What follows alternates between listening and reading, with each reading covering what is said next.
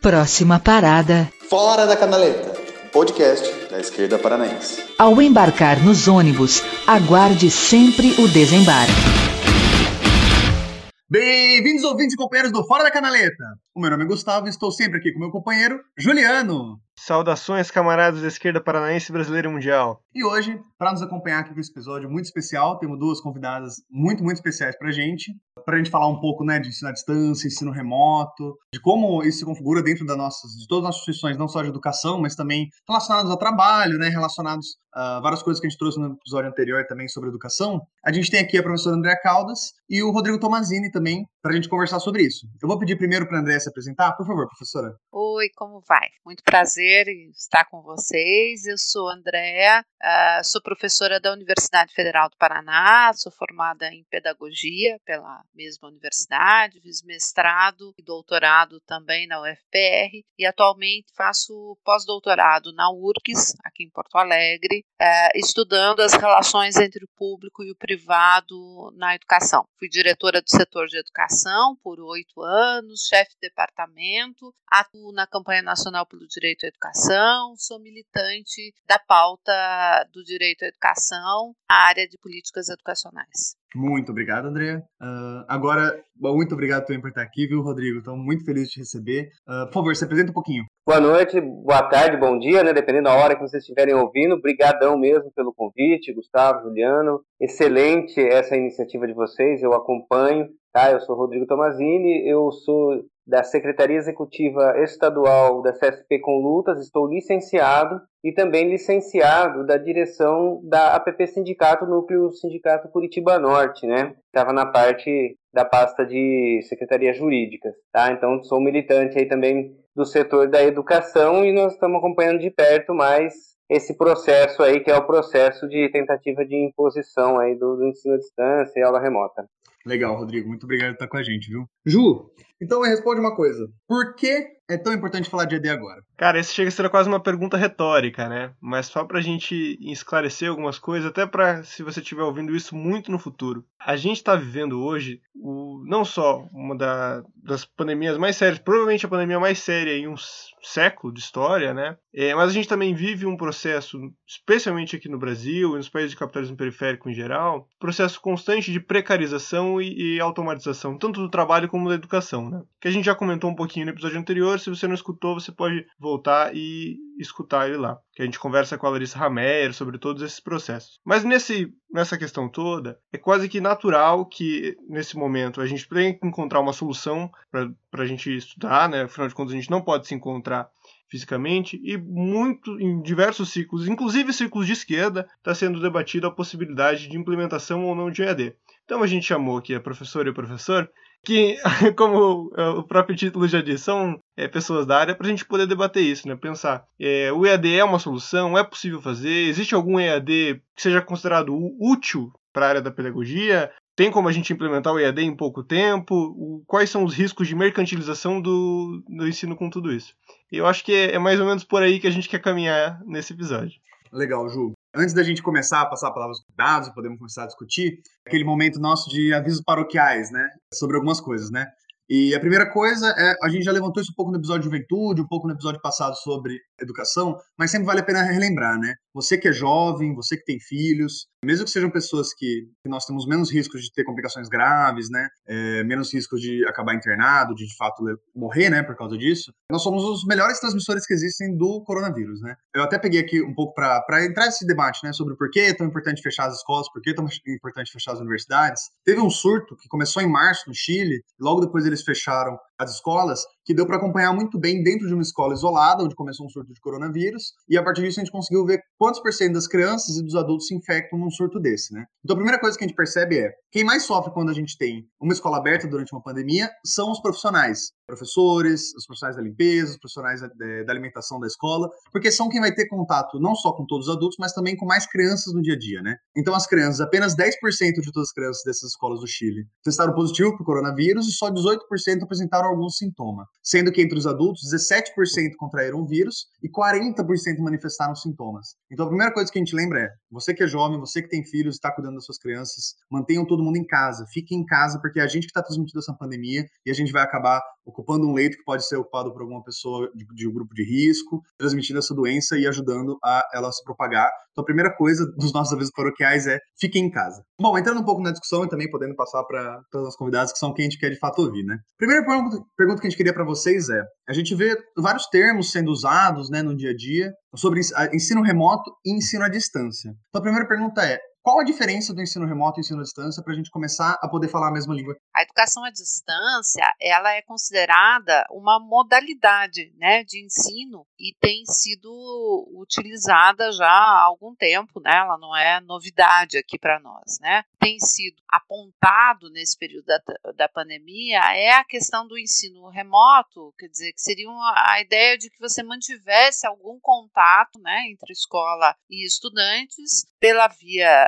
especialmente da internet, que é o tem, tem sido usado para suprir essa lacuna das escolas uh, estarem fechadas em função do que vocês já colocaram ali do período da pandemia. Né? Então, o ensino remoto, digamos, é uma técnica dentro da educação à distância que é bem mais ampla do que simplesmente esse contato via internet. Né? Então, acho que uh, brevemente, tecnicamente, a gente poderia definir assim. E é interessante né, você pegar o fato, né, uma pandemia, Obviamente, existiu um documento em 2018 da Organização Mundial de Saúde, há dois anos atrás, no final de 2019, na China foi alertado, mas isso tudo, se a gente for levar em consideração, é muito em cima da hora. Então, o que foi feito, o que é feito, por exemplo, na educação básica, é transferir a aula presencial da escola para casa. Então, assim, quando o, o Renato Feder, o empresário, o secretário, fala em EAD, é, um absurdo. Dentro disso que a Andréa coloca, vocês percebem, né?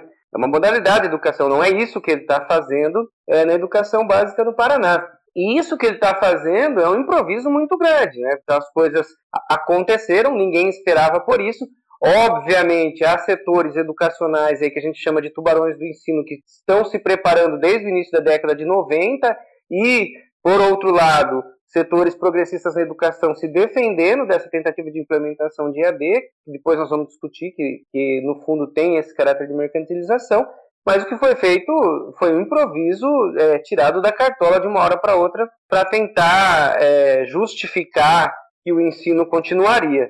Então eu estava até assistindo uma live que a gente ajudou a organizar com a professora Olinda, ela fala se é ensino, em se tratando de ensino, nunca pode ser remoto. Então, até mesmo o ensino remoto não existiria, né? Mas é isso, é essa diferenciação aí que, que é colocada entre EAD e ensino remoto. É, pegando um pouco o gancho desse, desse final do que você falou, é, Rodrigo, você até colocou, ah, é, o ensino remoto é, já não existiria por ser ensino, né? A gente, principalmente os grupos da esquerda no geral, né? Acho que principalmente desde o final da ditadura, quando começou a aparecer um pouco mais a possibilidade de ensino à distância, pelo menos um, um mínimo ali, né? A gente já tem geralmente tantos grupos de educadores, principalmente os grupos de esquerda, né? Ligados aos educadores, defendendo muito o ensino presencial. Por que, que é tão importante, tanto do ponto de vista pedagógico quanto do ponto de vista político, esse ensino ser presencial?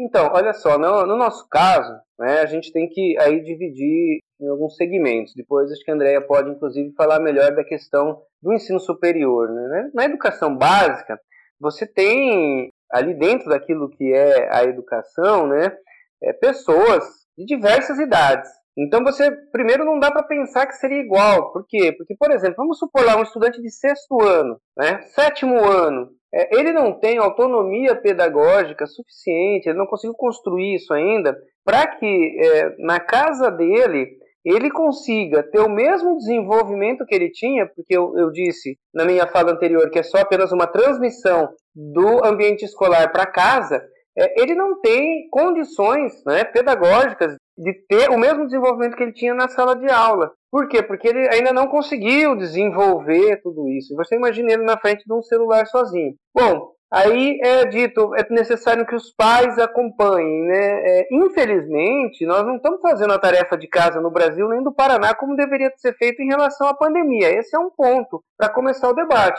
Não está tendo isolamento, as pessoas estão trabalhando, infelizmente, né? Mas mesmo se estivessem em casa, os pais não têm as mesmas condições de acompanhar como a professora tem, como o professor tem em sala de aula, principalmente os mais novos. Então você veja, é, não tem ainda esse desenvolvimento por parte do estudante, que é a autonomia pedagógica, e não tem o acompanhamento dos pais ou responsáveis, que estão trabalhando ou muitas vezes aí estão tendo que cuidar de pessoas da família que estão se contaminando, né? Sem levar em consideração um outro elemento ainda, um terceiro elemento no caso, que é você tá com a sua é, o seu nível de estresse né, dentro da pandemia muito alto. Né? Então, vamos supor, ah, mas a mãe não trabalhava, ela já era dona de casa. Não, ela era dona de casa, mas agora ela está com uma criança, duas, três às vezes, dentro da casa também a todo o tempo, com a possibilidade de algum parente infectado, com aquela tensão do marido, ou se tem ou se não tem,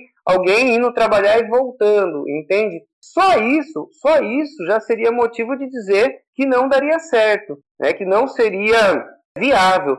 E veja bem, nós não estamos desprezando as tecnologias, só que nós estamos dizendo que nesse momento, da forma como está colocada, um improviso que atende a dois objetivos. Um né, é dizer que isso daí está funcionando e por isso tem que ter uma cobrança dos professores, funcionários, estudantes, e inclusive com presença, com falta e com nota. Esse é um ponto. E esse ponto justifica daí o discurso que vai vir logo em seguida, de que é possível sim fazer é, educação à distância, como eles estão colocando, e que isso daí, na educação básica no futuro, o que, que vai acontecer? Três coisas fundamentais. A primeira, o desrespeito ao artigo 206 da Constituição. Por quê? Porque o estudante não vai ter acesso, não vai ter acesso igual, todos os estudantes não vão ter o mesmo acesso à educação, né, a mesma oportunidade. Segundo problema que isso vai estar tá causando é que haverá com certeza a demissão é, na volta de professores e professoras pela forma como eles estão começando a querer se organizar. E a terceira é que vai ser implementado um projeto que está sendo implementado, tentando se implementar desde o final, como você disse, desde o final da década de 80, que é aquilo, já sei que estou me alongando, mas para concluir essa minha fala aqui, quando o Salles, né, ministro do Meio Ambiente, fala em abrir a porteira, ele não está só dizendo em relação ao meio ambiente, abrir para as madeireiras, para os mineradores, para os missionários, para poder, inclusive, é, destruir a cultura indígena, o pensamento indígena, para que possa negar a existência, né? E devastar o meio ambiente. Mas não é só isso, não. É abrir a porteira para a destruição do serviço público, é abrir a porteira para a privatização, por exemplo, da água, do saneamento, e também, infelizmente, num grande filão aí que desde principalmente da crise econômica de 2008 vem sendo utilizado para aumentar a taxa de lucro de determinados setores, que é a educação, né?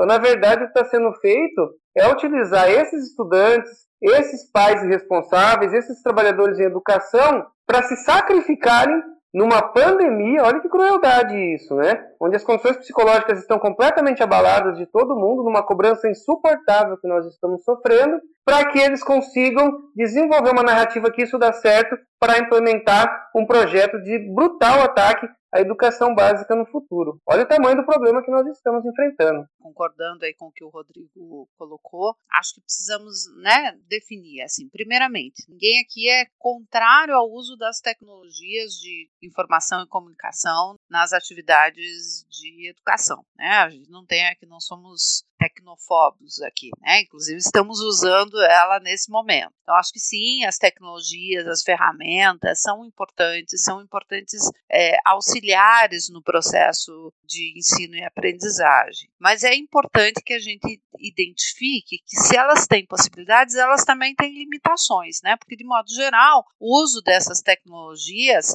elas são padronizadas, massificadas, ou seja, elas invariavelmente não dão conta, como o Rodrigo já mencionou, dos diferentes ritmos de aprendizagem. Então, ah, muita gente, isso é um discurso, como vocês apontaram aí, que vem desde a época da ditadura, né, e naquela época a educação à distância, ela né, da educação era educação por correspondência, né, havia lá um, um instituto muito, muito conhecido, que vinha, inclusive, na propaganda, em gibis, em revistas, que era o IUB, o Instituto Universal Brasileiro, né, que fazia cursos por correspondência. E tinha um pouco essa esse fetiche, esse mito de que que a educação à distância ela poderia popularizar e massificar. O que a gente sabe, na verdade, hoje, é que a educação à distância ela necessita de um mínimo de autonomia intelectual, de autodisciplina, ou seja, ela, ela pode ser uma ferramenta usada, mas ela não vai ser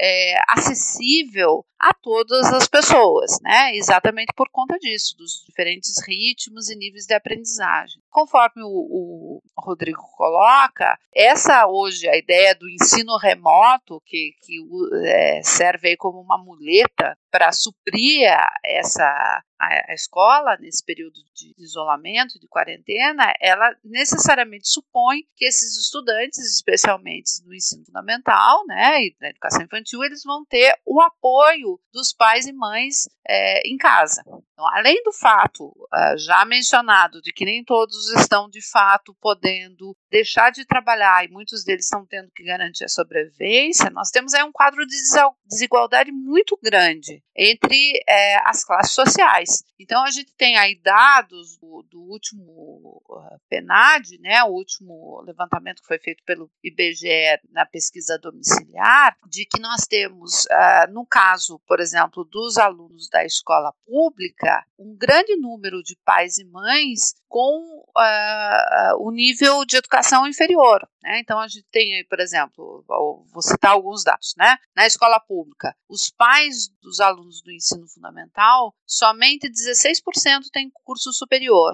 No ensino médio, 12% do ensino superior. Né? Isso, se a gente for confrontar entre alunos de escola pública e de escola privada, você vai ver que no, no caso do, do, ensino público, 8% dos pais e mães têm nível superior, enquanto que na escola privada, 57% têm nível superior. Então, isso só isso já mostra o nível de desigualdade cultural que a gente tem e que com essa coisa do ensino remoto, isso vai ser acentuado, porque de alguma forma a escola presencial, a relação com os professores, com a equipe pedagógica, ela ajudava não a, a, a acabar com a desigualdade, mas a minimizar um pouco essa desigualdade. Então, isso é uma, uma questão que a gente precisa ter muito em mente, né? É, essa ideia de usar aí uma, uma estratégia, um remendo para simplesmente dar uma satisfação e dizer, olha, está acontecendo a educação do mesmo jeito, ela vai acentuar essa desigualdade cultural e educacional no país. Além disso, o próprio acesso à tecnologia. Nessa mesma pesquisa do IBGE mostra que menos de 80% dos estudantes têm acesso à internet com banda larga. A maioria das pessoas, se tem acesso à internet,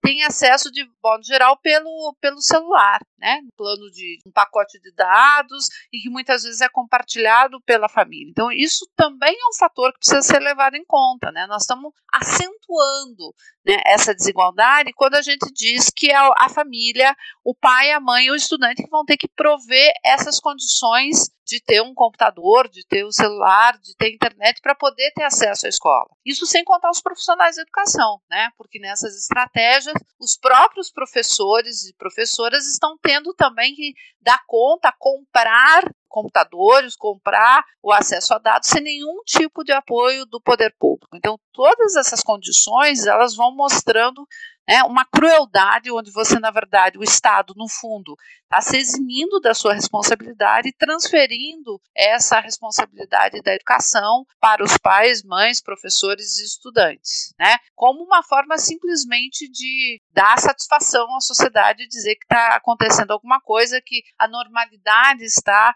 é, acontecendo. E por último, além dessa dimensão da escola como, digamos, acesso ao conteúdo, à informação, a escola tem um papel importante é, na socialização. E acho que é isso que nós temos que, que pensar um pouquinho. Quando a gente está falando de ensino remoto, de, de educação à distância, geralmente está se colocando muito o acento no dar conta do conteúdo, vencer o conteúdo, não perder o ano. Isso, na verdade, me parece, é o, é o mais secundário nessa tragédia que nós estamos vivendo hoje da, da pandemia, né? Eu falo aí não só como pedagogo, mas inclusive como mãe. É, o, o que menos importa hoje é se nós vamos atrasar seis meses, um ano, do ponto de vista de acesso ao conteúdo. Isso a gente repõe. Mas tem uma outra dimensão da, da escola que ela é fundamental e importantíssima, que é a dimensão da socialização. E nisso sim eu defendo que a gente use sim as tecnologias com todas essas limitações que eu fui colocada, mas para que a escola, seja a educação básica, seja o ensino superior, mantenha o contato tão importante entre professores e estudantes e entre os estudantes entre si, né? Porque a gente sabe que além da, da questão da saúde física, nós temos aí com esse processo da pandemia, do isolamento, um quadro muito grande que tem afetado a, a saúde mental. Né? Então, nesse momento, isso sim eu defendo, que a gente tenha um contato entre a escola e os estudantes, mais no sentido do acolhimento, da escuta, da gente manter essa relação, e muito menos uh, do ponto de vista de simplesmente dar conta de um rol de conteúdos. Então, acho que, primeiramente, seriam essas minhas colocações. que bom. Tanto o Rodrigo quanto o André falaram sobre a questão é, dos pais né, e também dos professores. Me parece também que esse, esse nosso EAD mal feito, feito nas coxas, né, está sendo também uma, uma forma de é, ao mesmo tempo que você aumenta a quantidade de trabalho que o professor está fazendo, você está jogando uma parte importante da formação, que seria responsabilidade do Estado, para os pais, né? Tá jogando essa responsabilidade. Então, você. Eu estou vendo que, por exemplo, eu tenho uma tia que é, trabalha com educação infantil, ela está dizendo que ela está trabalhando quase o dobro, assim, porque ela tem que fazer vídeo, ela tem que fazer brincadeira, então ela tem que fazer um cartaz, não sei o quê. E, e, até parece meio estranho, assim, né, as crianças interagindo pela, pela internet. Mas, por outro lado, toda essa parte é, da, do acompanhamento constante da criança ficou com, com relação aos pais, né? De certa forma, está cumprindo aquela, aquela velha, velha máxima do, dos evangélicos de que educação não é coisa do Estado, né? Deve ser coisa da família. E eu, eu me preocupo bastante se isso não se torna um processo constante, né? Com o passar da pandemia, o Estado, enfim, esse pessoal neoliberal que hoje em dia está ocupando as posições de poder não use disso como, como estratégia para manter isso, fazer os professores trabalharem mais e, só, e cumprirem, digamos assim, um papel mais secundário no, no, no processo de educação. Né? Vocês veem isso também na, na produção de vocês ou é coisa da minha cabeça isso? É, não, com certeza, tenho pleno acordo com você. É, isso daí, assim, inclusive a gente tem visto, porque você tá, você pensa bem, né? Você, você, tá, você trabalha no lugar que você mora. Você frequenta o seu lugar de trabalho todo o tempo que você está acordado. Você é obrigado a participar de grupos de WhatsApp em que a todo momento, inclusive às duas horas da manhã, três horas da manhã, chega a mensagem. E uma pressão, como eu disse anteriormente, insuportável. Né? Então, eles querem transformar uma situação anormal e que nós nunca vivemos, nossa geração, aqui a minha, a sua, Gustavo, Juliano, a da Andréia, nunca viveu, é que é uma, uma situação de isolamento a qual nós estamos. E a coisa não é uma brincadeira, não é uma gripezinha, né? Em que o presidente insiste em dizer, e quem sabe muitos pensaram que fosse quando começou é, lá na Ásia, por exemplo. Né? Não é. Né? Hoje nós temos aí, estamos chegando é, 80 mil mortos e já batendo aqui no Brasil aí quase a marca de 2 milhões, né? Chegamos aí a marca de 2 milhões de contaminados, né? É, 150 milhões de mortes no, no mundo, de, de, contaminados no mundo, né? Acho que é isso. Não é, não é uma brincadeira que nós estamos vivendo. E eles estão se aproveitando disso para realmente, é isso que você disse, né? Para sugar mais o trabalho para fazer esse tipo de experiência. Por, por, isso que é a grande diferença que nós temos e a gente critica bastante essa posição do governo. Porque tem bastante acordo, muito acordo mesmo, que falou André. Nós temos sim que aproveitar e utilizar essas tecnologias nesse momento. Nós vamos nos reunir enquanto representantes sindicais, por exemplo, enquanto eu estava lá na, na, ainda na diretoria. É, poxa, a gente sente saudade de um do outro, né? A gente vê os estudantes que conseguem participar a gente dá, dá saudade, né? Só que é isso, a desigualdade entre as classes, não que antes estava bom, sempre existiu, né? Mas isso tem, tem se acentuado muito, né? É, tem um grupo de estudantes que tem biblioteca em casa, que tem escritório, que tem computador, né? E tem outro grupo de estudantes que não tem nada disso. E no meio disso tudo estão aí as professoras e os professores tendo que dar conta. E a pressão é para os dois tipos de grupo. Então isso daí é, é muito abrangente. Existem regiões do estado, por exemplo, as ilhas do litoral, que não, não tem como. Tá? Não tem como. Como você vai falar que vai ter acesso à internet? Até os estudantes do ensino médio que estavam entrando já estão desistindo porque não dá,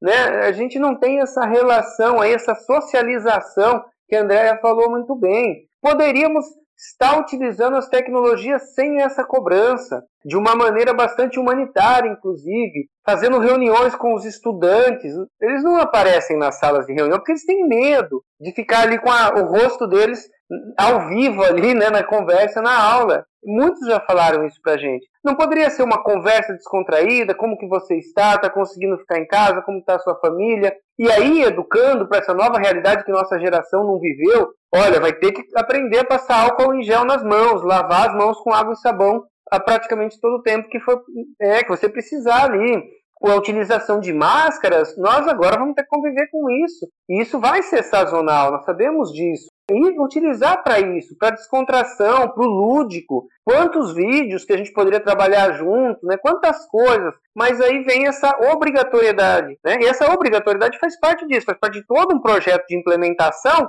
mas também é isso que você está colocando. É você, porque veja bem, olha só como que foi no começo. Eram 100 profissionais, 100 contratados para gravar os vídeos para passar para todo mundo. Aí você me pergunta, poxa, mas tá bom, são 100 profissionais, mas qual o número de professores? É quase 100 mil. Você entende como que isso pode ser danoso no futuro? Porque se isso realmente for sendo implementado, o que, que vai ser feito? O trabalho em casa vai ser muito mais exaustivo, vai exigir muito mais do que você sair em determinado horário, bater o ponto, depois voltar, ter hora, atividade, tudo isso. E o desemprego que vai gerar vai ser muito grande. E a gente está fazendo várias pesquisas, várias e várias com estudantes. Fizemos uma com mais de 2.500 estudantes e só comprovou aquilo que a gente vem dizendo. Não tem nenhum tipo de aprendizado nesse modelo. Não tem nenhum tipo de envolvimento nesse modelo. Não tem nenhum tipo de é, é que o estudante possa estar é, tá ali interagindo, mas interagindo de uma maneira saudável e feliz. Não. O que a gente ouve é depressão, é ansiedade, é exaustão. E é isso que você colocou, é porque eles estão tentando implementar aí um projeto de exploração do trabalho docente, mas também dos estudantes, das famílias 2.0, 3.0, né? E infelizmente, por estar nesse momento de pandemia e as nossas formas tradicionais de luta, sem fazer manifestação na rua, ocupar plenário de Assembleia Legislativa, hoje com esse trabalho remoto a gente não está conseguindo dar resposta a isso. Infelizmente, ele está se espalhou pelo país. É, acho importante, então, que a gente registre né, essa, essa preocupação que a gente tenha nenhum tipo de solução na área da educação que deixe alguém para trás. E aí, é, todo esse, esse contexto de desigualdade social do país, ele chega na sala de aula, chega na escola básica, chega na universidade. Estamos tendo vários casos, inclusive na universidade, de alunos bolsistas que estão se desligando porque não têm acesso à internet, porque já na internet na universidade hoje estão sem condição de manter muito preocupante, é muito grave. Esse período da pandemia, ele acentua desigualdades que já estavam em marcha no país, acentua uma crise econômica que é anterior à pandemia, que é agudizada nesse período com o aumento do desemprego, da miserabilidade. Por isso que, para nós, a, a, crítica que a gente faz ao uso do ensino remoto e da educação à distância não é uma questão doutrinária ou ideológica, ela é simplesmente a preocupação de que a gente não aporte um tipo de solução que normalize a exclusão, que deixe gente para trás. E aí, claro, você tem também nesse momento um interesse muito grande dessas corporações empresariais, que há muito tempo vem tentando disputar o ensino público, né? Através das parcerias público-privadas. Então, você tem desde aí o Google Education, né? Com acesso às plataformas educacionais, muitas delas sendo uh, vendidas, inclusive, como uma filantropia generosa, né? Google, a Microsoft tem disponibilizado gratuitamente, entre aspas, esse acesso, mas no fundo o que, que eles têm como contrapartida? O acesso aos dados de professores e estudantes, né? E se a gente pensar que a educação pública atende a 80% da população brasileira, você tem aí um público cativo dessas plataformas que vão ter aí como consumidores, né? Possíveis consumidores. E, ao mesmo tempo, você tem também, que já vinha acontecendo, essas fundações empresariais que vêm tentando disputar o rumo e a direção da política educacional, do conteúdo, através da padronização do ensino. Então, as fundações, Fundação Lema, Ayrton Senna, também estão usando esse, esse momento para vender a padronização dos conteúdos, que é, no fundo, uma forma de definir o rumo da educação pública, é uma forma de controlar o trabalho de professores e vem de colher para esse movimento Escola Sem Partido, que, embora acuse os professores do, de serem doutrinadores, no fundo é esse o próprio movimento Escola Sem Partido que tenta orientar né, e definir uma direção ideológica, muitas vezes religiosa, para o conteúdo. Então, você tem aí um caldo de cultura nesse período da pandemia que possibilita mesmo esse controle do trabalho pedagógico, a intensificação do trabalho, como foi colocado pelo Rodrigo, uma vez que os professores, profissionais da educação não têm mais horário de trabalho, né? E que isso pode sim criar uma perspectiva ou criar um precedente né, para demissão de professores, para intensificação do trabalho e para normalização das, da padronização da educação. Olha só, essa questão dos dados. Eu acho isso muito importante e quem sabe não seja esse, inclusive, é, o X da questão.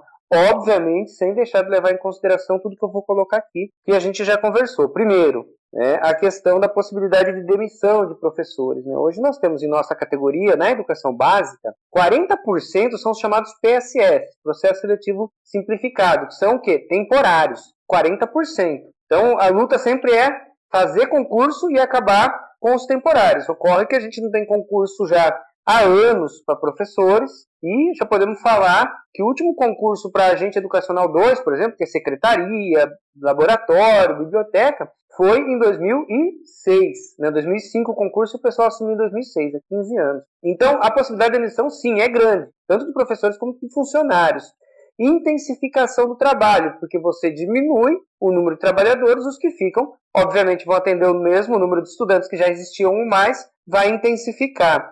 A substituição do público pelo privado, né, com essas empresas, a imposição do pensamento, né, o controle, a padronização do ensino, mercantilização da educação, conteudismo, expressa de uma maneira bem mais nítida a desigualdade entre as classes. Enquanto uma ou um tem biblioteca, escritório em casa, outros vivem em uma casa de três cômodos com oito, dez pessoas ao mesmo tempo, né? E aí vem essa outra questão, que é a questão dos dados, que hoje, né, é, essas big data, através de grandes tecnologias, tecnologias extremamente desenvolvidas, conseguem ter bancos de dados que podem influenciar de diversas maneiras, né? não só, e também, que é muito importante, na né, questão é, dos potenciais consumos, né, daquilo que os grupos tendem a consumir, e isso é muito importante para eles ali, desde o Vale do Silício já, né, que eles desenvolvem isso, mas também para as eleições, né, para definição de táticas e estratégias eleitorais, elegendo improváveis né, na política. Eu não gosto de chamar de outsiders, eu gosto de chamar de improváveis. O que é o Trump? O que é o Bolsonaro aqui no Brasil, né? E, além disso, é essa coletividade. Vejam, o aplicativo Aula Paraná, ele já chega a quase 500 mil o número de downloads de pais, estudantes, professores e funcionários. Esses dados estão sendo coletados de toda a comunidade escolar. Entende? Olha só o valor que isso tem. Por isso que muitas vezes essas mega corporações, como a Andrea coloca muito bem, elas não cobram. Elas falam, não, a gente vai lá, o aplicativo vai de graça. Já vai um monte de aplicativo, você vai instalando, no final tá todo mundo usando o Google Meet, daqui a pouco vão estar fazendo reuniões de células revolucionárias até pelo Google Meet. Tudo isso teleguiado pelo Google, né? Tudo isso espionado por vários setores de inteligência. Então, assim, isso daí é uma influência muito forte, tanto econômica quanto também política, né? e inclusive na forma como as pessoas pensam. As pessoas param de ter iniciativa e vivem em torno de necessidades criadas por essas, essas big datas, né? Então, olha, um exemplo, aqui no Paraná foi gasto pelo FEDER 22 milhões de reais, esse foi o gasto inicial, para poder fazer o entrelaçamento entre as redes de TV, sabendo que nós temos a TV educativa no Paraná, para poder levar a internet para as casas, que acabou não dando certo, sabendo que a gente tem, nós temos a Copel Telecom, nós temos a Celepar, e para poder também trazer aí é, esses aplicativos e algumas coisas que eles dizem ter gasto. 22 milhões, olha o que eu estou falando. Nada disso deu certo, nada disso deu certo não está funcionando. Os gráficos que a gente recebe são decepcionantes. É uma mentira quando o Federer vai lá no G1 e diz que só 1% não tem acesso. Imagine, né? não precisamos nem mostrar muita coisa, qualquer um pode perceber isso. Né? Uma sala com 35 estudantes, a gente recebe retorno de 8, 9. Agora, né, o que, que a gente percebe em relação a tudo isso? Né? Esse dinheiro que foi gasto, 22 milhões, que tem um objetivo de fundo, que é essa questão de negociar né, os dados das pessoas, né, colocar no mercado, ou eles, mesmo eles dizendo que não, ou então de conseguir trazer tecnologias e que as escolas tenham necessidade de comprar, consumir tecnologias. O FEDER é um grande empresário do setor de tecnologias, mas isso daí poderia ser substituído por outras coisas, entende? Olha só, por exemplo, a questão da necessidade que a gente observa dos estudantes, das famílias que são cadastradas no Bolsa Família. Os pais, eles estão desempregados, estão desesperados, e o que nós temos na escola a oferecer é muito pouco. Agora, vou desenvolver mais um elemento os pais, as mães, pais responsáveis, eles precisam ir até a escola para buscar esses mantimentos, agricultura familiar e tudo isso. E aí eles vão aglomerar, obviamente, eles têm que pegar ônibus, precisa ter funcionário trabalhando para ir para a escola, então vão pegar ônibus também. Eu sou totalmente a favor de manter isso, mas com esses 22 milhões poderia entregar na casa, em todo o Paraná, entende? E mais, um negócio que não está dando certo, para forçar a dar certo, eles fazem que as escolas abram para os estudantes poderem usar os laboratórios e também entreguem aí é, trabalhos para os estudantes fazerem em casa, que eles, a grande maioria não consegue acessar, a grande maioria está indo na escola. Então você imagina, você fala assim, ó, temos aí três dias na semana para receber os, os, estudantes irem pegar os trabalhos. Olha o exemplo que eu vou dar para concluir essa minha parte. Então uma escola tem mil alunos, um dia vai 300, outro dia vai 300, outro dia vai 400. Mas não vai só o aluno, vai o pai, vai a irmãzinha junto, o irmãozinho junto. Eles pegam o ônibus, os funcionários também têm que ir para a escola. Olha a quantidade de folhas impressas que são manuseadas e que vão para essas casas e para as escolas. Daí os pais, os estudantes, pegaram esse material, pegam o ônibus de novo, volta para casa. Os funcionários pegam o ônibus e voltam para casa. Daí os funcionários voltam para a escola de ônibus, porque os pais vão trazer de volta esse material. Olha só o absurdo que é feito, o tamanho da mobilização de pessoas utilizando transporte coletivo, andando e aglomerando nas escolas para fazer funcionar um projeto que não está dando certo. Mesmo assim, não está dando certo. Né? Então, assim, é uma irresponsabilidade. E a avaliação que a gente faz hoje é que, infelizmente, não existe lockdown e que o que está segurando ainda é, as pessoas em casa, algumas são, é que as escolas estão fechadas. Porque o resto, veja Curitiba, já novamente saiu aí a abertura de shopping, de academia, e aí só fecha o final de semana, né? Acho até muito contraditório, por exemplo, a RIC colocar lá a, a matéria, né? E o título da matéria, assim, Prefeitura de, de Curitiba muda regras para garantir a prevenção da pandemia. E a mudança dessa regra é uma flexibilização bem no momento em que os casos e o número de mortes estão aumentando. Então, extremamente contraditório, né? Fazendo uma reflexão dessas últimas coisas que vocês trouxeram aí, gente, me parece que é uma coisa até que a gente abordou um pouco no último episódio, né? Que a gente tentou é, falar um pouco do MEC do Bolsonaro, tentamos falar um pouco mais de educação no geral, né? O porquê a educação brasileira está indo para esse caminho, enfim. E uma coisa que a gente chegou a questionar, e eu queria trazer um pouco aqui, é primeiro, quanto a gente tem vários organismos internacionais que influenciam diretamente nas políticas educacionais do Brasil, né? Então a gente falou muito de Banco Mundial, é, das resoluções do final dos anos 90, agora também no final dos anos 2010, 2017 e tal. E me parece que o EAD, o ED, esse ensino remoto forçado que a gente está tendo, né? Me parece que a, a, a, ponta final de todo esse processo que a gente pega, né? Então, toda essa doutrina de entender a educação dos países de capitalismo periférico como doutrina de segurança, né? Como controle das elites, como controle da educação, controle da hegemonia cultural desses países, como controlar qual vai ser a mão de obra que vai ser criada nesses países, né? Para você sempre manter como países de indústria de substituição, mão de obra mais barata, menos especializada, enfim. E uma coisa que a gente chegou a levantar, mas não desenvolveu muito no último episódio, eu queria aproveitar para jogar aqui, é exatamente se o EAD não é parte disso também, né? Se esse, essa desarticulação política das universidades, do ensino médio, né, dos grandes estudantis, dos secundaristas, menos professores, né? A gente até pegou alguns trechos da, da, daquele texto do Banco Mundial de 2017, que é uma solução justa para a educação brasileira, alguma coisa assim, que fala, por exemplo, que o grande problema econômico da educação brasileira é os salários dos professores que sobem muito rápido na educação básica é, e alguns outros absurdos desse tipo, né? Como vocês veem dentro desse panorama mesmo de trabalho, né, exploração do trabalho do capitalismo globalizado. Essa relação com o EAD também, não só com, com todos os monstros da universidade que a gente tem desde o final dos anos 90. E voltar ao que eu tinha mencionado, a, a, escola, ela tem dois papéis, né? Um é esse da transmissão do conteúdo, da, do acesso ao conteúdo, que é no fundo é isso, a formação de mão de obra, né, a formação humana, dependendo de qual seja a nossa concepção, mas ela também tem o, o seu caráter de, de socialização. E a gente vê que nos últimos anos esse discurso neoconservador, ele tem atacado a escola e os professores, né? E isso não é só no Brasil, não, né? No mundo todo, né? Então esse ataque aí que aqui a gente ficou conhecido como escola sem partido, ele não é uma coisa só brasileira, né? Essa essa ideia de descaracterizar o trabalho do professor, desvalorizá-lo, tem a ver com essa questão econômica financeira, assim, de, de dizer, bom, os professores, seus sindicatos, suas organizações são um grande obstáculo, né, para essa economia de, de recursos na área da educação, porque educação é isso, né, o gasto com a educação é um gasto em pessoas, né, o gasto com equipamentos, prédios, ele é sempre menor, então o maior, o maior gasto mesmo, o investimento na educação é o gasto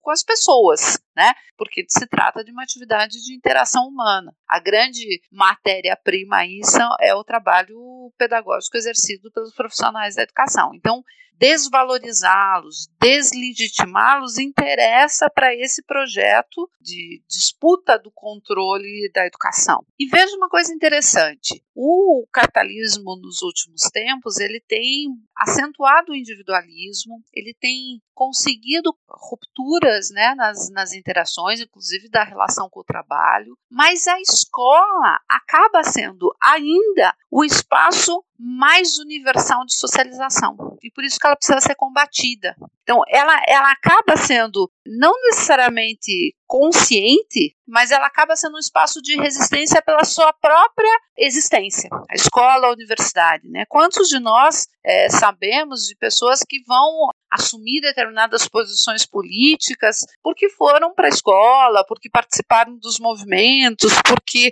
é, eu, como professora da universidade, falo que as cantinas e os pátios das universidades são muito mais pedagógicos muitas vezes que a própria sala de aula, né? As pessoas constroem novas interações e novas sociabilidades.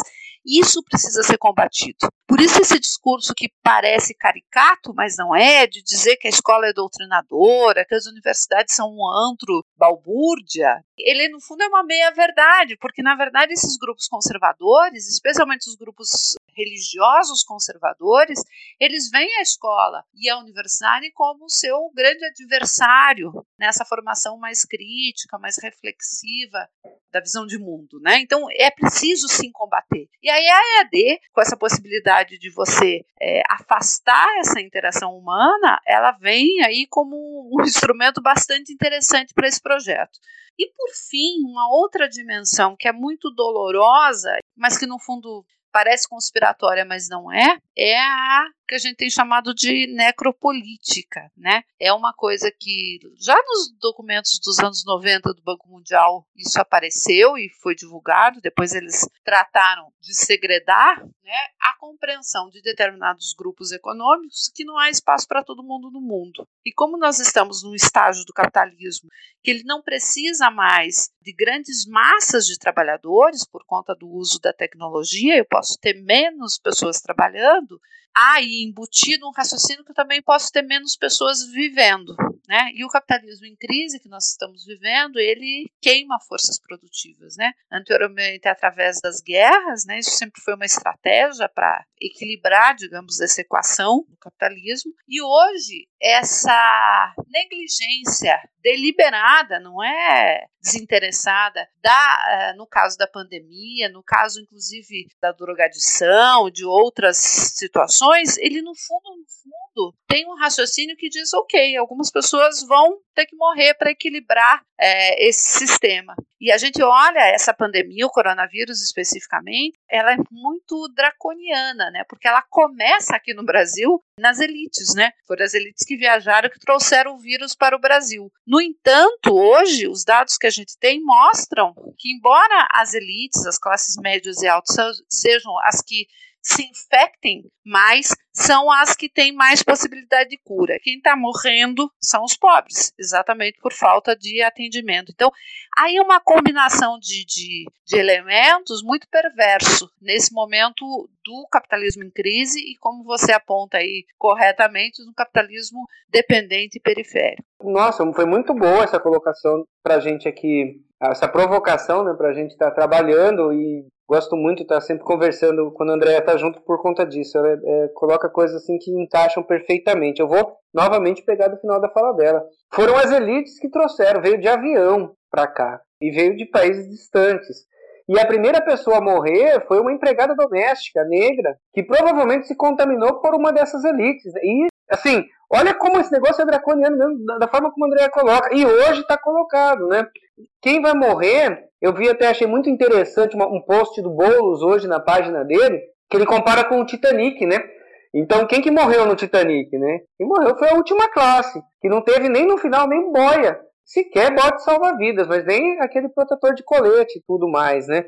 Então, isso daí é extremamente perverso. Daí, assim, quando a gente tem aquela disputa entre o Supremo, entre Gilmar Mendes e, e o governo Bolsonaro, se é genocida ou se não é, né? gente, não é?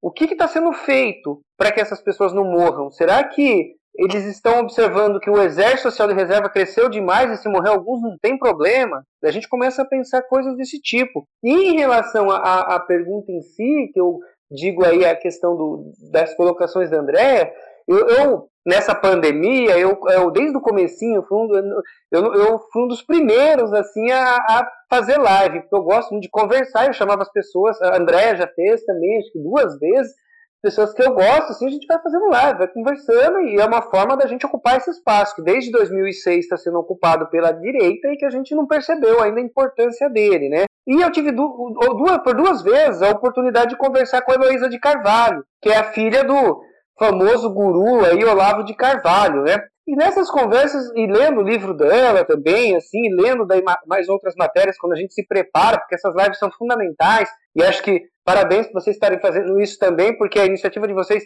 vocês estudam para isso, e eu sempre falo, essas lives são fundamentais para mim, porque eu estudo, me preparo, debato, aprendo mais, e isso só soma para a gente e a gente ainda contribui com a luta. Mas o que, que ela coloca em relação à questão da educação, e por que, que eles são tão centrados em destruir a educação e desmoralizar a categoria de educadoras e educadores. Quem foram os primeiros a ser atacados? Né? E isso é importante, porque foi a construção que o Olavo de Carvalho foi fazendo. O primeiro deles foi o Gramsci. E, inclusive, o Olavo se utiliza de parte do pensamento gramsciano para conseguir, pela direita, é, avançar na disputa e, e, e, avançar na correlação de forças deles né, em relação à disputa de poder. É, mas não é só o Gramsci, né? Depois do Gramsci vem o Che Guevara, que é um grande ídolo da, da juventude. Todo mundo, quando é jovem, gosta do Che Guevara. Eu li, li vários livros dele, adorava o Che Guevara. É, adoro até hoje, mesmo tendo diferenças com o foquismo, mas a gente adora. E quem mais? O Paulo Freire. O Paulo Freire foi muito atacado. Vejam, o Paulo Freire, olha só, ele é um dos educadores mais reconhecidos no mundo. E ele foi atacado. Foi atacado porque fez parte um governo do PT, foi atacado porque fez propostas é, revolucionárias no Chile, porque escreveu muitos livros. Atacado por pessoas, a maioria dos que reproduzem, por pessoas que nunca leram o Paulo Freire. Mas é porque isso é fundamental. Não é só jargão você dizer que é importante da educação, que as elites querem se manter no poder, por isso são conservadoras e reacionárias em relação à educação. Porque se tivesse biblioteca, se as pessoas lessem, se as pessoas tivessem conhecimento, elas iam se rebelar.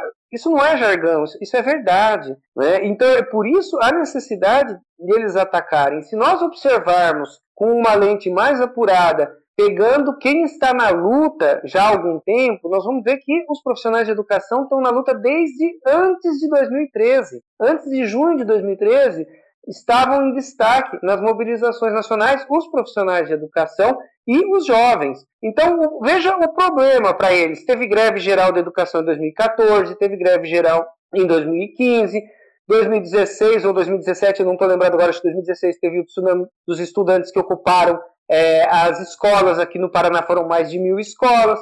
Já no início do governo Bolsonaro, teve um levante de estudantes contra o tsunami da educação. Né? Ou seja, eles percebem essa reação né? e eles percebem essa troca. Então você coloca essa situação. Será que o EAD também pode estar a serviço disso? Pode, pode por quê? Porque ele fragmenta. Né? Assim como no período militar você ia fazer uma universidade e você espalhava os colegiados, os campos e tudo mais para as pessoas não terem contato e tudo, hoje pode ser feito dessa forma. Porque é muito importante, não só para a formação da identidade do indivíduo, mas para a formação do conhecimento dele, a própria forma como ele vai interagir na sociedade, a socialização e a troca de conteúdo, de debate, então troca de ideias, né? aprender a divergir. Isso acontece numa sala de aula, mas isso não acontece à distância. Você fazer um debate, uma roda na sala de aula e cada um falar a sua posição, você debater, as pessoas crescem assim. Isso é perigoso para quem está no poder e não quer sair de jeito nenhum. E nesse momento que nós estamos vivendo, por isso eu comecei falando da Heloísa de Carvalho, pior ainda, né? Um grupo que nega a ciência, que chega a flertar com o terraplanismo e que, obviamente, se não conseguir atacar o conhecimento, a educação formal dentro da escola, dentro da universidade, eles com certeza vão ter uma pedra no sapato a vida inteira. Então, pode sim ser usado como mais uma forma de separar. E por fim, não só essa relação, mas a relação da luta, porque para nós está muito difícil. Né? No movimento sindical, a gente fazer a luta, como eu disse antes, nós não estamos acostumados ainda. Né? Os estudantes estão com dificuldade, porque fica mais longe, fica mais distante. Então, fica mais fácil também de você separar e você dividir a luta. Então, a reação ela se torna mais difícil. Né? Sem dúvida, Rodrigo. Agora, aproveitando que a gente já trocou umas figurinhas sobre o que é esse AD, o que, que quais são essas perspectivas que estão colocadas para gente, eu queria pensar no, no futuro, pensar no além, né? Não sei se quais são as perspectivas de vocês. Porque assim, a gente está vendo aqui, especialmente aqui em Curitiba, no Paraná, né? Várias universidades, a UP é, demitiu diversos professores, está fazendo agora cursos é, essencialmente EAD, fechando cursos que tinham tradição né, de mais de 20 anos de história. Você tem aí a PUC, a Unibrasil tentando diminuir o salário dos professores.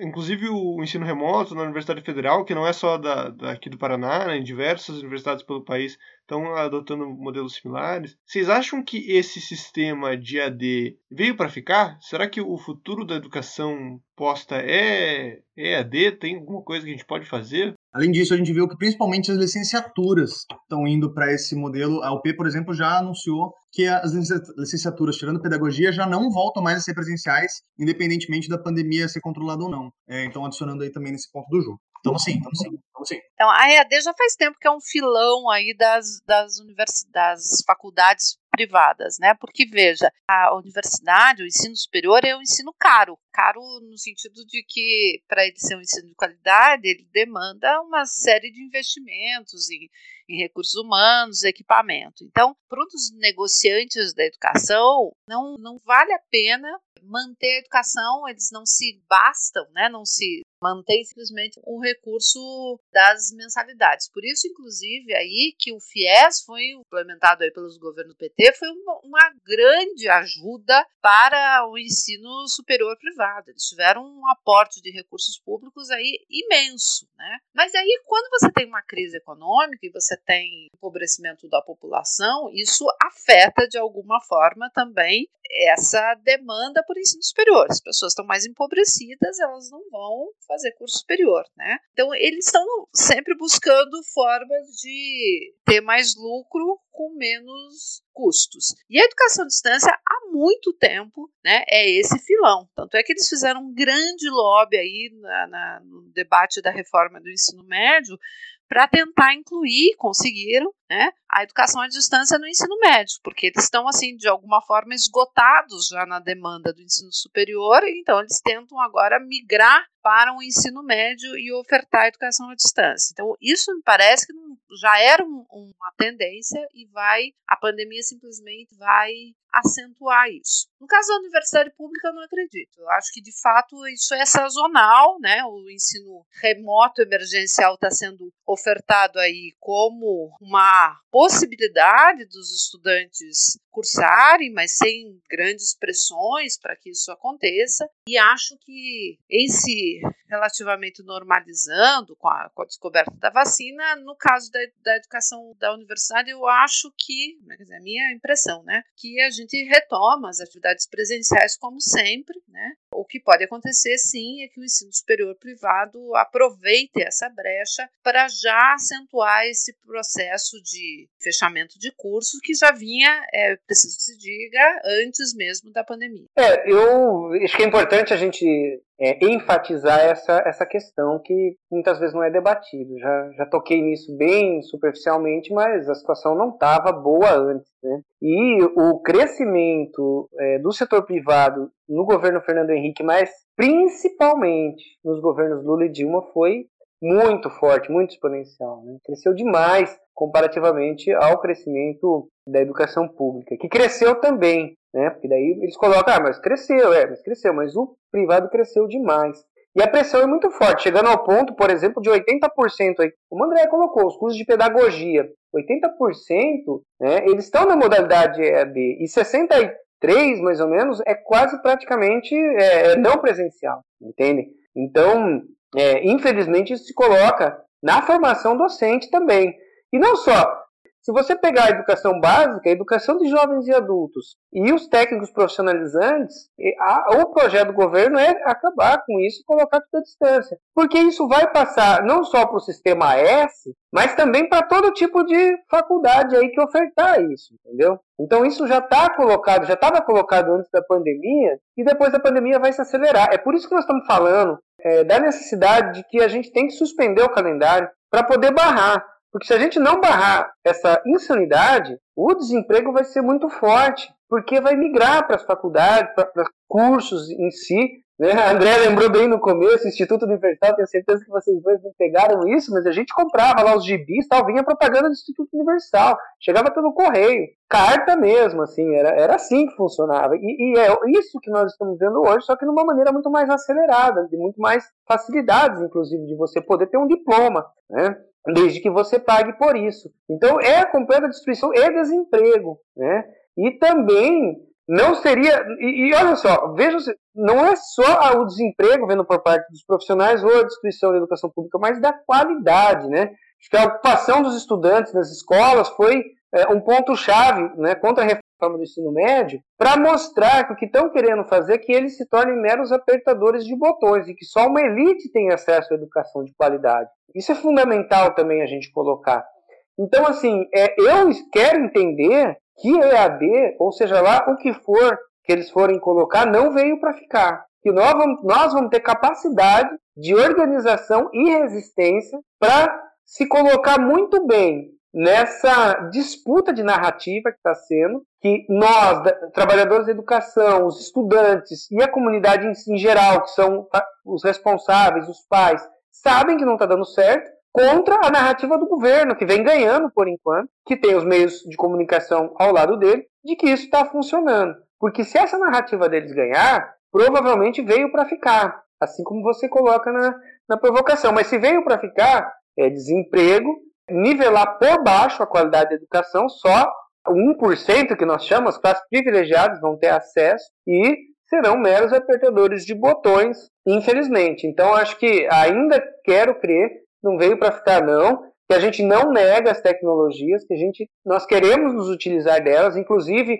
nós temos propostas para suspender o calendário agora e depois retomar, inclusive com a utilização de tecnologias, mas que se for da forma como eles estão planejando, infelizmente, nós teremos aí, mesmo que o governo Bolsonaro não fique por muito tempo ou que não se reeleja, na pior das hipóteses que ele vá até a eleição, mesmo assim, se instalado, nós teremos muitas dificuldades, muitas dificuldades mesmo. E aí é muito importante a resistência que as universidades estão tendo, né? E que o setor de educação em geral e os estudantes também estão tendo. Acho que o cenário que vocês pintaram é não é tão desesperador quanto que eu imaginava, mas ainda assim é, é sinistro, né? Pensar. Eu gosto muito dessa ideia que tu coloca, Rodrigo, de a gente vai ter organização, capacidade de barrar. Mas enfim, para isso a gente precisa correr atrás, né? Por isso que aqui no, no podcast a gente sempre faz esse momento final para pensar o que fazer, para pensar em como se organizar. E eu acho que a gente pode ir indo para essa parte.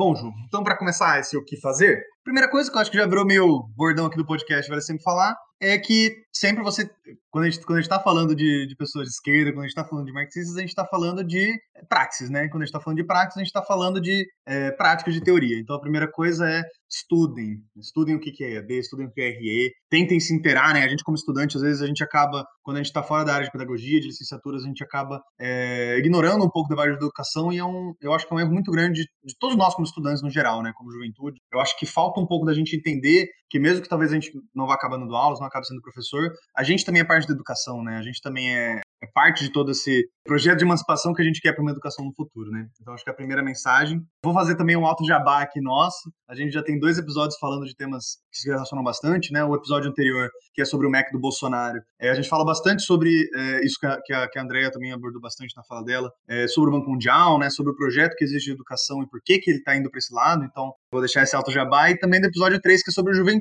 Se você é um jovem, se você é um estudante está pensando por que, que se organizar, por que, que eu devo me organizar, o que, que é tal, essa tal de juventude que a gente fala tanto, né? Então também aí outro alto jabá do nosso terceiro episódio sobre juventude. Bom, já que você começou algo que já virou bordão do episódio, eu quero começar, eu quero continuar com o segundo bordão do episódio que a gente fala literalmente todo todo episódio, que é se organizem, né? Eu acho que toda e qualquer luta individual é extremamente difícil, mas coletivizada ela é um tem mais chance de ter sucesso. Né? E quando eu falo se organizem, a galera geralmente pensa é, necessariamente organizações revolucionárias, partidos, e eu acho importante isso. Eu milito numa organização, milito num partido, são sempre bem-vindos nesses espaços, mas eu acho que também pensar em organização em todos os sentidos possíveis, né? Organize seu centro acadêmico, organize seu sindicato, organize é, um grupo de amigos que queiram lançar uma página no, no Facebook, que, duas pessoas que não têm muito o que fazer da vida lançando um podcast. É, isso também é, é, se organizar, é importante. Entendi a referência, hein, Juliano? É,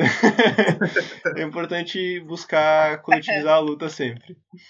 Acho que todas as dificuldades, isso o marxismo ensina, né, olhar as contradições, ele também está gerando essa, essas novas possibilidades, né, a quantidade de, de lives, de podcasts, novas formas de tecnologia de interação, né, que tem acontecido, às vezes a gente não consegue, eu estou aqui com a minha agenda, eu estou trabalhando de forma remota, mas às vezes você quer acompanhar todas as lives e, e aí, de fato, né, o Rodrigo falou bem, assim, acho que nós da esquerda demorando um pouquinho para acordar para essa nova linguagem, né? Mas tem muita coisa, muita, muita coisa. Assim, dias que é cinco, seis por dia, né? O Rodrigo tem feito também aí uh, semanalmente, quase diariamente, né, Rodrigo? Isso mostra, na verdade, que as pessoas continuam querendo se relacionar, né? Por isso que eu respondi tão enfaticamente a, a pergunta anterior sobre a questão de se a EAD veio para ficar. Acho que sim, as tecnologias sim, mas nós todos, né, estamos sentindo muito a falta dessa interação, né? Nós, isso é, isso é do ser humano, né? A gente precisa ter essa interação. Isso é, é revolucionário, isso é, é o que assusta, né? O capital, né? Porque eles, no fundo, toda a história, aquela analogia lá do, Big Brother, de 1984, há muito tempo o capital tenta objetificar as relações, né? Ele tenta distanciar os seres humanos com a tecnologia, com as relações de trabalho mais distanciadas, né? E aí, como eu falei, a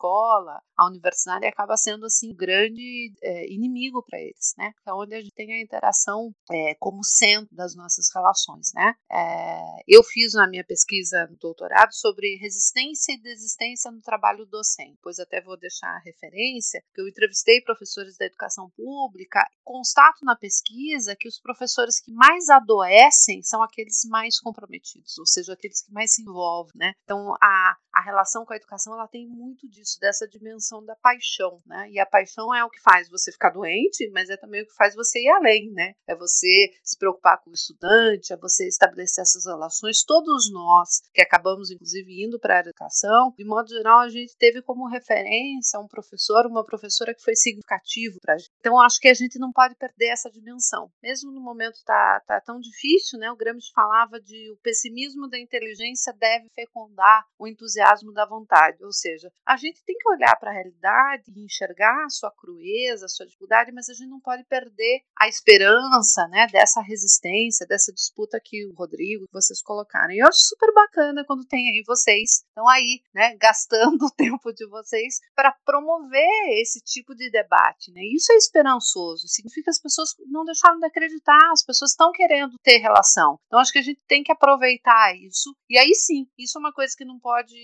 passar depois da pandemia. Algumas coisas, algumas experiências que a gente vai aprender e que a gente deve manter dessa interação. Sem contar que, obviamente, né, isso parece meio é, discurso motivacional, mas que nunca a gente sentiu tanta falta desse contato humano, do abraço, da relação, do encontro. Eu tenho certeza que a gente vai voltar, sim, né, saber, tendo, como disse o Rodrigo, saber que a gente tem que usar o álcool gel sempre, mas também valorizando mais esse tipo de interação, de relações, né? Mas óbvio, nós temos que cuidar para que a gente viva. Né? E eu acho que hoje a disputa esquerda e direita é mais do que a disputa em torno da vida, da defesa da vida. E eu acho que nós que nos reconhecemos como esquerda temos assumido e temos nos reconhecido por aqueles que defendem a vida, a vida de todos, né? Não só da minha família, do meu grupo, de quem pensa como eu, mas a vida de todo mundo. Né? E acho que isso é que a, a esquerda deve marcar a sua diferença nesse momento histórico. Enquanto o capitalismo ceifa vidas e até as desvaloriza, né, as secundariza, né, nós valorizamos a vida, a vida de todas as pessoas. Então acho que é isso. É a questão realmente da, da vida. É incrível, né? A gente nessa pandemia, há mais de três meses, é, eu só abraço minha companheira e minhas gatas, né? É, é, sério, imagina, eu fico imaginando a vontade que eu tenho de chegar na escola e sair abraçando todo mundo. A gente chega e no máximo bate com o ombro, o, o ombro, o cotovelo, né? É, a hora que liberar uma festa, eu não sei o que vai acontecer, né?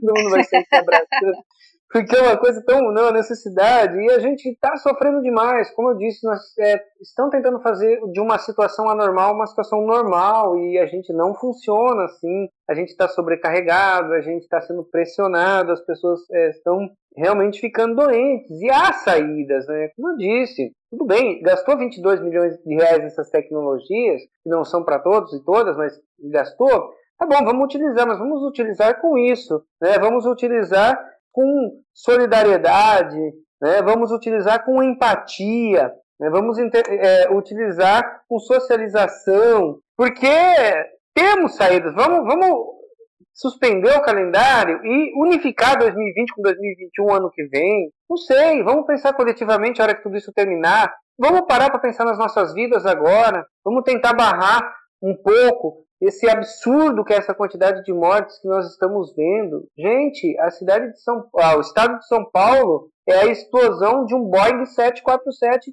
por dia de número de mortes, ou desculpa, no Brasil. Não, na cidade de São Paulo, isso mesmo, na cidade de São Paulo. É o estado de São Paulo que foi colocado. O dado, o estado inteiro, não só a cidade. Né? É, hoje eu tava, gravei um vídeo até por conta das demissões na Renault. 747 pessoas demitidas na pandemia. Não precisamos disso. Então, eu parabenizo a iniciativa de vocês do podcast. Podcast é muito importante porque você pode ouvir enquanto você está fazendo almoço, enquanto você está fazendo ali lavando a louça ou indo para o trabalho, seja lá o que for que você está fazendo, você não precisa se concentrar na tela, né? Você ouve, então vocês estão buscando uma rede aí que a gente utiliza pouco, então parabéns mesmo para vocês. Não podemos abandonar o WhatsApp ou as redes sociais mesmo mais conhecidas, Facebook, né, o Instagram, brigar lá no Twitter, provocar, né? Que, que isso é fundamental nesse momento, né? Isso faz parte dessa, dessa disputa. Né? E também olhar para o lado, né? olhar para o que está acontecendo. São, a gente, eu faço parte, junto com várias pessoas militantes do movimento, tem muitos e muitas companheiras e companheiros do PSOL que também fazem parte desse projeto, que é o projeto Semeando Solidariedade. É um projeto que a gente faz aí, parceria muito importante com o ANDES, que é o Sindicato dos Professores, né? E professoras de ensino superior, né, no, no Brasil. Aqui no Paraná Regional Sul já doaram por baixo umas 250 cestas básicas. Nós estamos atendendo várias comunidades que estão precisando ao redor das escolas, ocupações e também comunidades, aldeias indígenas. Então, olhar para o lado, isso é importante, essa questão também da solidariedade, porque tudo bem que é papel do Estado a gente precisa denunciar, mas não faz. Então, é importante que também a gente faça, mesmo porque já que eles atacam tanto a gente dos sindicatos, né, o governo ataca, né, e os empresários atacam. Vamos mostrar, né, para que, que o sindicato também não serve só para fazer greve, mas nesse momento também serve para contribuir, que os partidos de esquerda também servem para contribuir e tentar de uma forma ou de outra amenizar o desespero das pessoas, né? Então, é, isso é muito importante. Essa, por exemplo, esse projeto Semendo Solidariedade, além dessas campanhas de doação financeira, de doação de, de cestas básicas, ou mesmo doação de roupas, produtos de higiene pessoal, materiais de limpeza, é, tem várias ideias aí. Estamos organizando agora as marmitas né, que nós vamos fazer. Estamos organizando uma live, que não é esse domingo, provavelmente domingo que vem. Vários artistas já se colocaram à disposição para a gente fazer a arrecadação. Tudo isso a gente consegue ampliar nossos laços de solidariedade, de confiança, não só entre nós, mas de confiança de que o ser humano não nasce ruim, não é ruim por natureza e que nós podemos sim sair dessa situação com certeza, porque não é possível, né, gente? É, nós não queremos que as pessoas morram, nós não temos essa lógica aí, e essa lógica como o André coloca, uma lógica de classe. Nós estamos no meio de uma luta de classes, né? Hoje, em Foz do Iguaçu, nós tivemos aí carreata pela questão das mulheres, né? Hoje é um dia aí no Paraná relativo à questão da, da luta contra a violência e tudo mais, né? Infelizmente, nós vemos carreatas pela abertura do comércio, dos grandes empresários, mas é isso. É a luta de classes e acho que as formas estão colocadas e acho que a gente está, assim, é, começando a entender elas e, e, a se aprimorar e ocupar esse espaço. E nunca é demais, novamente, eu parabenizo muito vocês pela iniciativa aí do podcast, que é fantástico. Eu queria agradecer bastante a oportunidade de estar aqui, é um prazer mesmo, agradecer o convite, Gustavo e Juliano. Sempre um grande prazer estar com a André, já falei isso várias vezes para ela. É, quando eu morava no interior do Paraná, eu acompanhava o trabalho dela e o maior prazer de conhecer pessoalmente e militar juntos e com certeza teremos muita saúde e muitos anos de luta para a gente militar lado a lado. Tá? É, dizer também que isso daqui que nós estamos vivendo vai passar, né? é um aprendizado, mas nós não sairemos disso da mesma forma como nós entramos. Então nós temos que refletir e procurar buscar esforços para que a gente entenda qual é a melhor forma de sair disso. Acho que me alegra muito ver várias pessoas aí que eu convivo, né?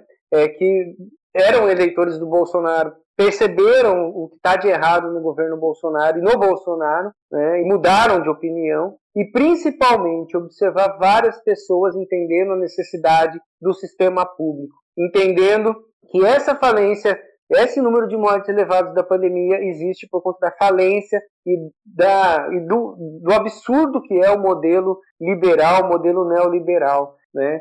Se não tivesse diminuído o tamanho do Estado, os, os investimentos no SUS, o número de leitos, equipamentos e material humano, com certeza o número de mortes seria muito inferior a isso. O próprio primeiro-ministro da Inglaterra, eu gosto de repetir isso, Boris Johnson, ele disse: se não fosse o sistema público, eu teria morrido, não teria conseguido sobreviver aqui na Inglaterra. Nos Estados Unidos, várias famílias não vão procurar atendimento à Covid acaba morrendo porque se entrarem e saírem vivos vão estar devendo milhões de dólares ou milhares de dólares.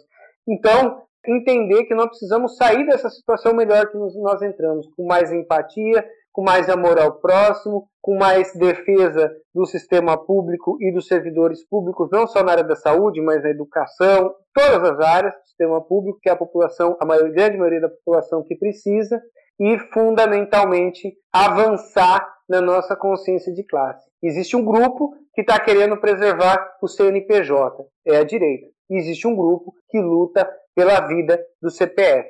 Somos nós da esquerda. Obrigado mesmo, gente. Muito obrigado, Rodrigo. Agora, por favor, passo a palavra para você se despedir, André. Então, tá de novo, né? Agradecer a oportunidade do debate. Também é sempre um prazer conversar com o Rodrigo, né? Já temos aí uma parceria de longa data, meu candidato, não só nessa eleição, mas em outras. Né? Tem uma, uma atuação super importante aí na, na área da educação. Eu sou professora há 33 anos na área da educação pública, continuo acreditando, continuo apaixonada, né? tenho um profundo respeito pelo trabalho que os professores e professoras fazem na educação básica pública, né? E também na privada, né? A gente fala sempre da, da educação básica porque é a pública, porque é o que a gente acredita. Eu gostaria que a gente tivesse um país universal, mas é importante, a gente acabou não falando aqui também, isso que o, que o Rodrigo já mencionou, essa pandemia acentua também. Tanto a, a, importância do sistema público de educação, de saúde, renda, transferência de renda, mas também acentua as, as diferenças entre é, o, o, sistema público e o sistema privado, né? E aí é importante a gente fazer um registro que todos os professores estão sendo muito pressionados, cobrados, mas sem dúvida, no caso da educação privada, isso passou, né, da pressão, né, virou quase trabalho escravo, assim, né? Tem uma intensificação, uma cobrança, né, uma chantagem, é, uma coerção do trabalho dos professores e professores da educação privada que é assustador. Né? Eu tenho certeza que a, a grande maioria, inclusive depois passada essa pandemia, vai querer muito fazer um concurso público para se tornar professor da educação pública. Que a gente tem problemas, tem problemas também de assédio, coerção, mas é, os patrões privados se revelaram assim algozes muito, muito cruéis nesse período da pandemia. Né? Então acho que essa, é, de fato, os períodos de crise acentuam as contradições. Né? Mais uma vez agradecer pela oportunidade de participar e quero continuar acompanhando os debates de vocês. Bom, eu queria agradecer tanto ao Rodrigo quanto à Andréia por terem topado, por terem vindo aqui fazer essa conversa com a gente. Vocês dois são imensas referências pra gente, na, tanto na área da educação, mas na militância em geral, né? A gente vive se cruzando por aí em, em reunião, em assembleia, não sei o que, só que raramente para pra conversar, pra trocar umas ideias assim. E, enfim, eu achei super bacana. Agradeço muito vocês estarem vindo aqui. E para quem tá ouvindo, tchau, tchau. É isso aí, gente. Agradecer de novo a André e o Rodrigo por toparem, por tudo que o Ju falou. Faço deles minhas palavras. E lembre-se, não importa quantas placas estão falando para ir para a direita, o caminho certo é sempre para a esquerda. Um beijo. Você poderá fazer as seguintes conexões. Bom, minha primeira referência vai ser de um textinho, quando eu estava procurando, né, tentando entender um pouco mais sobre AD, eu achei ele na internet, bem fácil de achar, está disponível, e eu achei que ele é bem fácil para quem não é da área da, quem não é da educação de entender, né? Chama Educação à Distância, entre parênteses EAD, Reflexões Críticas e Práticas. A organização são de duas professoras e um professor, né, Maria da Fátima, que é o de Almeida, e o Kazuyo Terui. É um livro bem fácil de entender, ele dá todo, uma, todo um panorama do EAD, né, um panorama histórico também do EAD, então é a minha primeira indicação.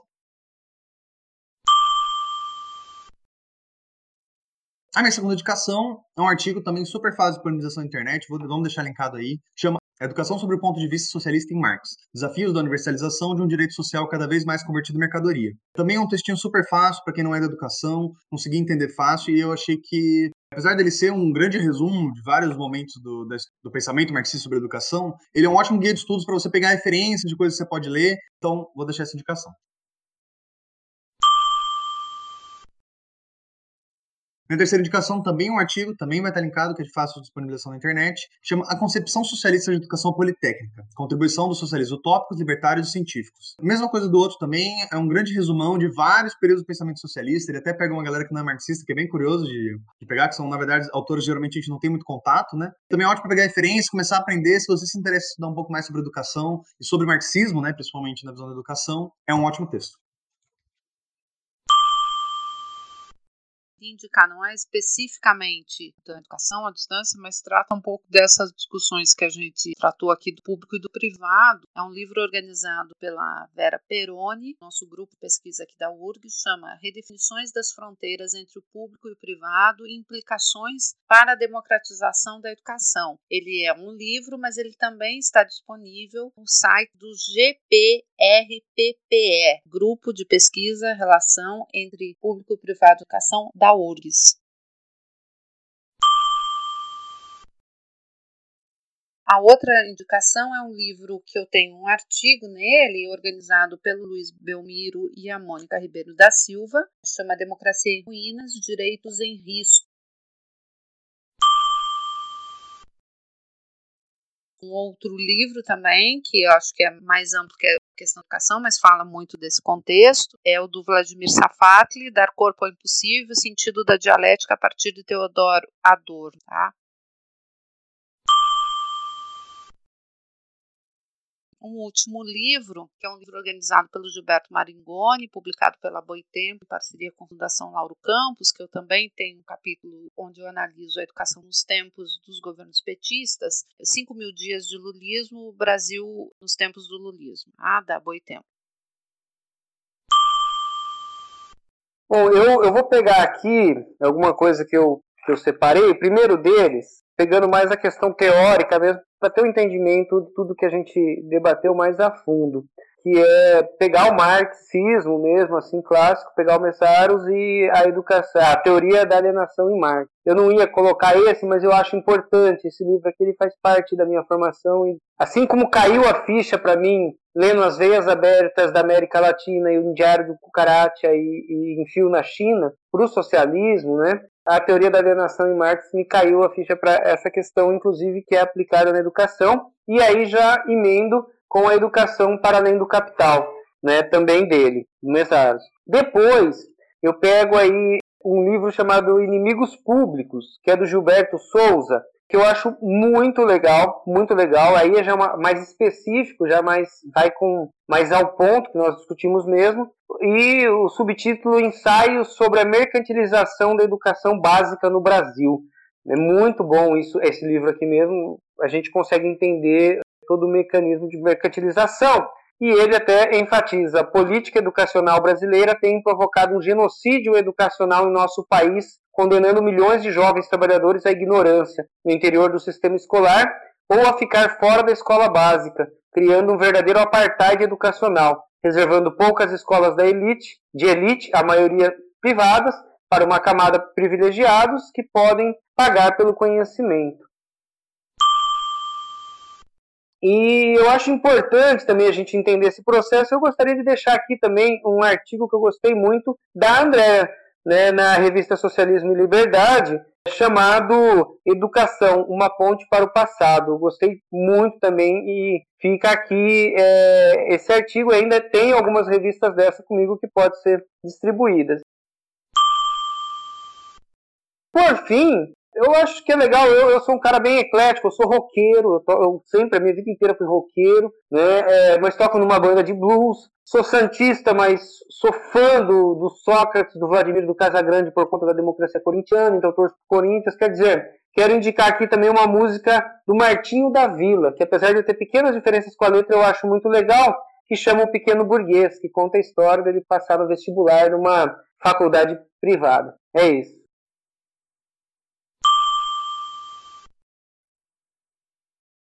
Minha primeira indicação vai ser um episódio do Café da Manhã, o podcast da Folha. Eu não costumo muito indicar coisas da ordem, né? Eu acho que a grande mídia, os grandes capitalistas já têm muito espaço para falar, não, não mereciam mais espaço, mas esse aqui está surpreendentemente bom. É o episódio do dia 6 de maio, a educação à distância não é para todos. Eu fiquei positivamente muito surpreso quando ouvi. Deu uma boa sintetizada em várias coisas que eu estava pensando, inclusive. E minha última indicação vai ser uma música também, uma música que inclusive vai encerrar esse episódio, é o Trono de Estudar, da Patrícia Porto. É uma produção, na verdade, que conta com vários, vários artistas. Enfim, foi feita em homenagem às ocupações da, das escolas. E, enfim, dá uma aquecida no coração nesses momentos sombrios. Alimentadores da região. Ninguém tira o trono do estudar. Ninguém é o dono do que a vida dá. Ninguém tira o trono do estudar. Ninguém é o dono do que a vida dá. E nem me colocando numa jaula, porque sala de aula essa jaula vai virar. E nem me colocando numa jaula, porque sala de aula essa jaula vai virar. A vida deu os muitos anos de estrutura do humano à procura do que Deus não respondeu. Deu a história, a ciência, a arquitetura, deu a arte, deu a cura e a cultura pra quem leu. Depois de tudo até chegar nesse momento, me negar conhecimento é me negar o que é meu. Não vem agora fazer furo em meu futuro, me trancar num quarto escuro e fingir que me esqueceu. Vocês vão ter que acostumar porque Ninguém tira o trono do estudar. Ninguém é o dono do que a vida dá. Ninguém tira o trono do estudar. Ninguém é o dono do que a vida dá. E nem me colocando numa jaula, porque sala de aula essa jaula vai virar. E nem me colocando numa jaula, porque sala de aula essa jaula vai virar. E tem que honrar e se orgulhar do trono mesmo E perder sono mesmo pra lutar pelo que é seu Que neste trono todo ser humano é rei Seja preto, branco, gay, rico, pobre, santo, ateu Pra ter escolha tem que ter escola Ninguém quer esmola, isso ninguém pode negar nem a lei, nem Estado, nem turista, nem palácio, nem artista, nem polícia militar. Vocês vão ter que me.